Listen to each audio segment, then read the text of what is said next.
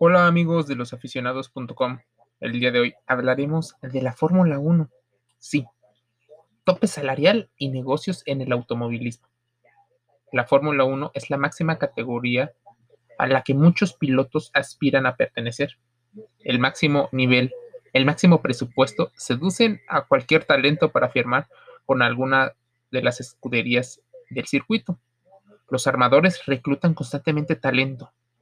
Siempre tienen un talento principal y los secundarios que presionan bastante. Normalmente los segundos pilotos. Pero también buscan las escuderías firmar a los pilotos por su capacidad mediática. Este piloto puede lograr la venta de boletos, más publicidad, patrocinios, Imagínate que un piloto de un país empieza a triunfar. En este país se empiezan a vender más pagos por evento, mercancía relacionada con la escudería, incluso boletos para el mismo evento y demás artículos. En la Fórmula 1 se plantea una iniciativa que podría mover todo el terreno para el futuro. No solo estamos hablando de nuevos patrocinios y nuevos alcances, en la Fórmula 1 se plantea la iniciativa de establecer un tope salarial para pilotos tras la firma del posible contrato que tiene Mercedes con el inglés Lewis Hamilton.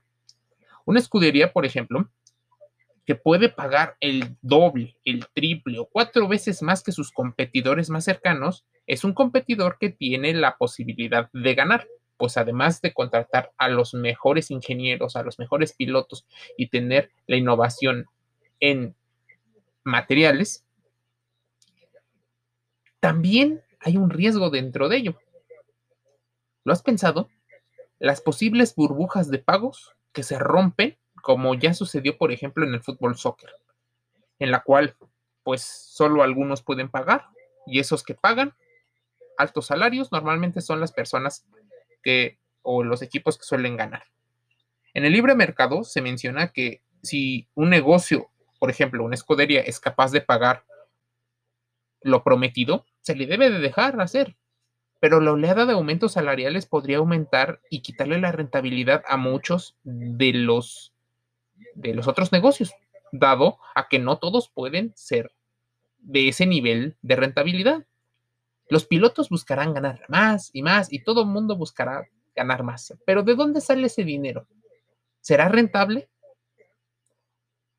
empezaremos a ver contratos de larga duración, tal vez, como ocurre con el béisbol, el básquetbol o el fútbol americano, normalmente de los Estados Unidos. Ahora el automovilismo está en un entredicho. Llevar el tope salarial de sus pilotos. La crisis económica y deportiva que se movió a partir del gran confinamiento por COVID-19 hace replantearse muchas cosas para los empresarios.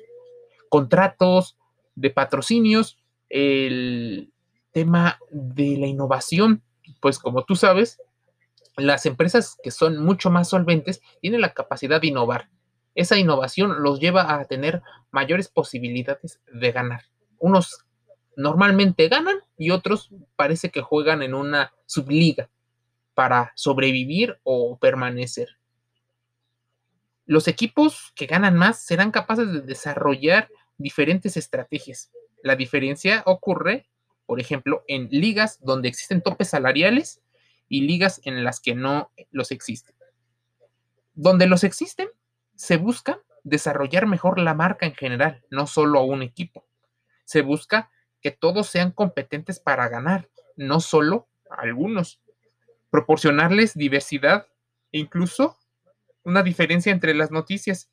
Las apuestas se vuelven mucho más interesantes, pues no siempre gana el mismo en las ligas donde el que más gana es el que más invierte, habitualmente se pierde el interés y ese equipo, esa institución tiene que salir a competir a otros lugares porque ya les ha quedado demasiado chica la competición donde normalmente está.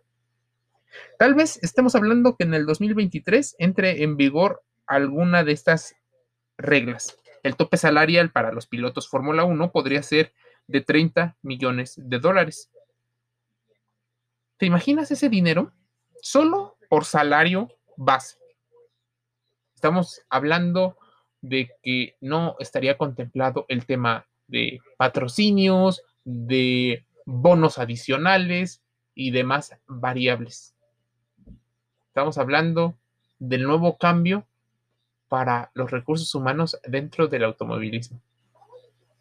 Métete a los-medioaficionados.com, suscríbete a nuestras redes sociales y lleva salud, deporte y entretenimiento dentro y fuera del juego. Mi nombre es Jorge y te envío un gran saludo.